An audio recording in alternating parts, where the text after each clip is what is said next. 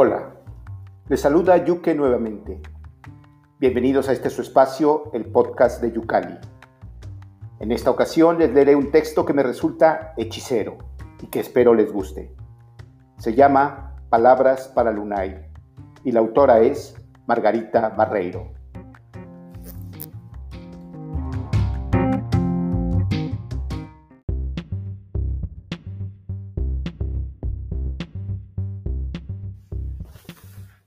Nunca sabré cómo he llegado hasta aquí. Quizás me trajo el viento o la corriente, pero en cualquier caso, sé que me dejé llevar. Ignoro el nombre de esta isla y he perdido la noción del tiempo. No recuerdo cuántos días llevo así, inmóvil, absorta en la contemplación de este lugar desconocido y de los pechos redondos de Lunay. Redondos, redondas las manzanas que recoge y redondo el cesto de mimbre que carga en equilibrio sobre su cabeza redondas sus nalgas, cubiertas por una burda tela azul, atada con un nudo sobre la cadera y redonda la A que curva el universo de las palabras femeninas. Lunay se mueve con gracia entre los manzanos, acompañada por un grupo de mujeres que canturrean mientras van recogiendo fruta con un orden preciso, como si se hubiesen repartido los árboles en un plan previamente establecido. Algunas se sientan en el suelo, alrededor de los cestos llenos y tejen collares de flores con los que adornan sus cuerpos semidesnudos. De vez en cuando me miran de reojo, cuchichean entre ellas y estallan en carcajadas. La belleza de la escena se apodera de mi retina, y aunque no sabría ponerle nombre, pienso en un cuadro, en algún bodegón que he visto hace años en una exposición cuando existían museos. De pronto Lunay se detiene y me mira fijamente sin pudor.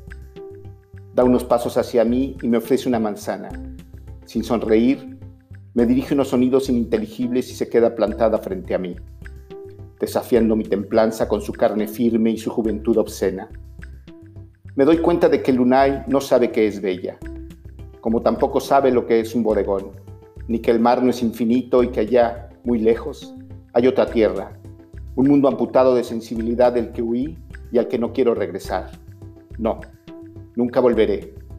Me lo repito cada noche como un mantra, mientras revivo el dolor del vacío de la nada, porque no hay mayor silencio que el de las palabras incomprendidas. No quiero más amantes que no aman, ni más amados. No quiero seguir arrojando palabras a oídos tapiados por el cemento opaco del cerebro y la razón. No quiero hablar ni querer en vano. No quiero seguir escribiendo frases que nadie entiende, ni hurgar en corazones de piedra en pos de un último resquicio de calor. El mundo que conocí ya no existe y el que queda ya no late. Yo soy la última poetisa, la única superviviente del holocausto del arte. El sol está bajando y el horizonte se difumina entre reflejos rosa y turquesa. Lunay me hace una seña y es hora de volver a casa. Mientras la sigo por el sendero rodeado de adelfas y bugambilias que llevan hacia la playa, me invade una ternura absoluta. Entonces empiezo a recitarle poemas y versos de amor a sabiendas de que no los entenderá.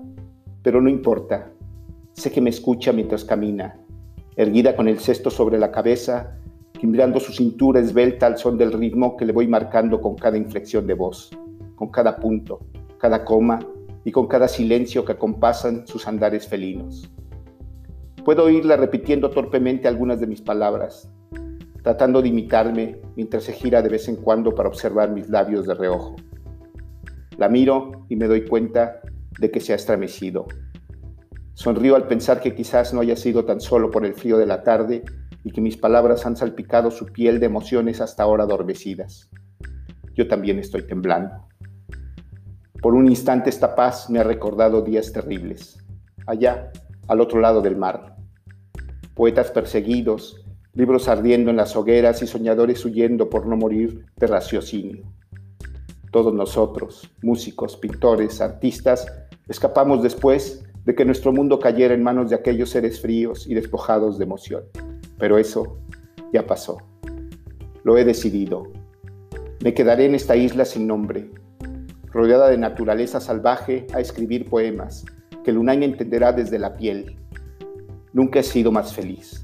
Tan solo me basta saber que soy capaz de hacerla bailar.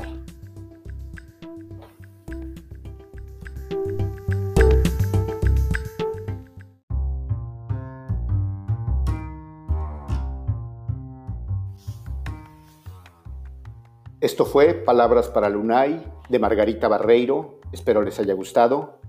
Les recuerdo visitar yucalipáginaliteraria.com, que es suya y donde encontrarán un espacio para compartir literatura en cualquiera de sus expresiones. En tanto, hasta el próximo podcast.